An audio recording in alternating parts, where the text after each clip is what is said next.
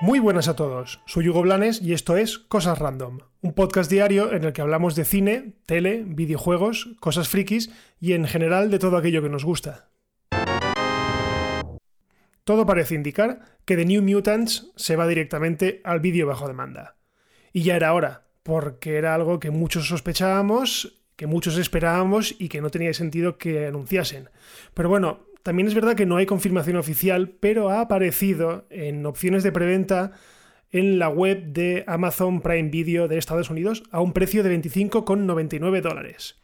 Está claro que esto podría ser solo el lanzamiento digital posterior a su recorrido en cines y que lo tienen ya pues ahí guardado a la espera de que se estén en cines.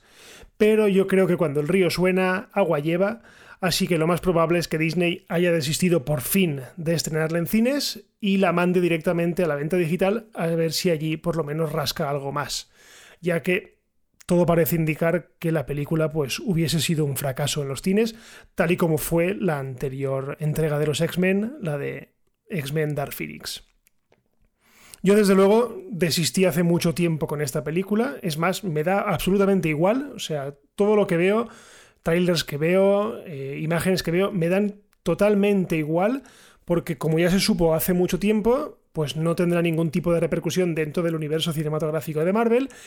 Y la saga o la serie de películas de los X-Men de Fox, pues también va a quedar enterrada y muerta, ya que en un futuro, esperemos que no muy lejano, pues Marvel Studios se decida a resucitar a los X-Men, esta vez bien hechos y correctamente metidos dentro del universo de Marvel.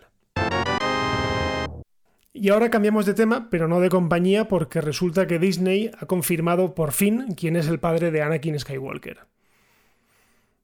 Esto la verdad es que puede considerarse un spoiler si eres lector de cómics, aunque también os digo que no es ninguna sorpresa. Así que si no quieres enterarte de quién es el padre de Anakin, pues directamente pasa un poco hacia adelante el podcast y, y no te enterarás. Y es que desde que conocimos en la amenaza fantasma que Anakin no tenía padre, según palabras de su madre, hemos especulado con quién o qué pudo haber sido el padre de Anakin. Que si era hijo de la fuerza, que si los midiclorianos, que si fue víctima de una violación, que si simplemente eh, tuvo un padre pero ella decidió no revelarlo. Bueno, pues total que al final ha sido un cómic quien ha dado la vuelta de tuerca al origen virginal de Anakin, señalando que, bien, sí que fue creado por la fuerza, pero por la fuerza oscura, por el lado oscuro de la misma. Y es que tal y como se revela en el cómic, Anakin no tuvo un padre como tal, sino que su madre quedó embarazada por la manipulación de su útero, una manipulación que fue llevada a cabo por los Sith, o más concretamente por un Sith, por Darth Sidious. Así que efectivamente, eh, lo más parecido a un padre que tuvo Anakin fue Darth Sidious, el hombre que públicamente se conocía como Chief Palpatine y que más tarde se convirtió en el malvado emperador del Imperio Galáctico.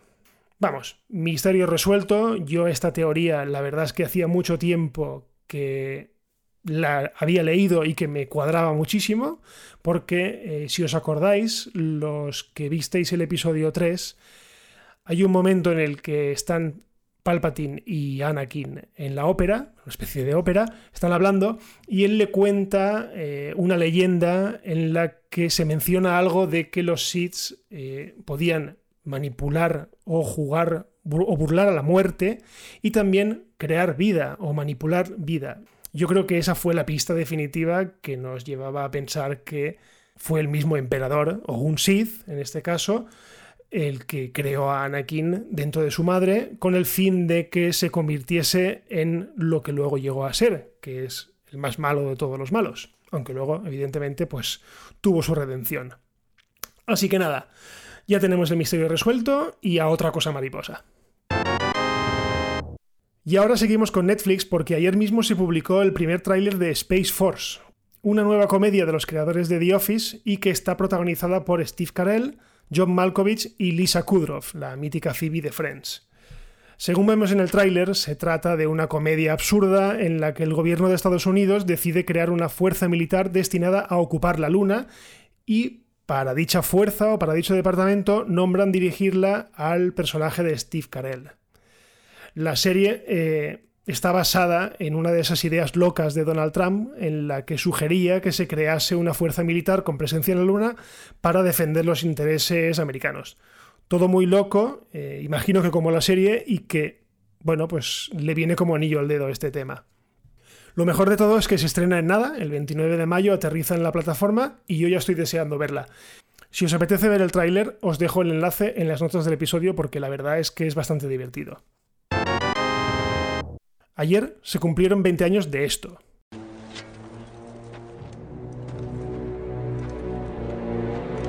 Me llamo Máximo Décimo Meridio, comandante de los ejércitos del norte, general de las legiones Félix. Leal servidor del verdadero emperador Marco Aurelio. Padre de un hijo asesinado. Marido de una mujer asesinada. Y alcanzaré mi venganza. En esta vida o en la otra. Efectivamente, se trata de Gladiator. La obra maestra de Ridley Scott cumple 20 años, siendo para mí una de las mejores películas que he visto jamás, y que ganó merecidamente el Oscar a Mejor Película y el de Mejor Actor Protagonista, entre muchos otros. La lástima fue que no se lo diesen también al inmenso Joaquín Phoenix por su tremenda interpretación del despiadado emperador cómodo. Una película que resucitó magistralmente el difunto género de gladiadores y que nos hizo vibrar, vamos, como nunca. Yo desde luego eh, he escuchado las palabras de Russell Crowe como máximo, estas que os he puesto, y la verdad es que se me pone la piel de gallina. O sea, qué barbaridad de película, qué barbaridad de escena, qué barbaridad de batallas, qué música. La banda sonora, la verdad es que está dentro de mis bandas sonoras preferidas de siempre. Y me acuerdo que cuando iTunes antaño contabilizaba cuántas veces había oído una banda sonora o una canción, recuerdo que la de Gladiator era de las primeras siempre. Así que nada, feliz cumpleaños, eh, Gladiator, y una muestra más de que nos hacemos viejos. Y hoy termino con una recomendación muy actual y es que se trata de una miniserie creada en Twitter que se llama Nevera de Cuarentena. Eh, está creada por Gonzalo Jerez, el Selenita, y por Mon Suárez, este último, una de las mentes detrás del genial podcast Frikimarismo FM, y que también os recomiendo muchísimo. Son episodios muy cortitos, eh, pero con grandes apariciones estelares, siendo la del humorista y todopoderoso Javier Cansado la que más me ha gustado de todas. De hecho, me reí muchísimo. Os dejo el enlace al hilo de Twitter y también a su canal de YouTube, porque los han colgado todos también allí para que sea más cómodo de ver.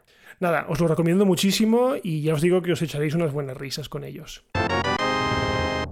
Y nada más, hasta aquí el episodio de hoy de Cosas Random. Recordad que todos los días a partir de las 7 de la mañana, hora peninsular de España, tenéis un nuevo episodio disponible que os podéis poner en contacto y os leo en Twitter en arroba y que si os gusta, pues como estamos en todas las plataformas, pues nos podéis compartir lo que queráis, podéis dejar un comentario, valoraciones, estrellitas, lo que os dejen en esa plataforma, porque ya os digo, cuanto más mejor, cuanto más seamos mejor y porque la verdad es que a mí hacer esto me gusta mucho y quiero seguir así, así que quiero que esto llegue a más gente. Y si nada pasa, nos escuchamos mañana. Adiós.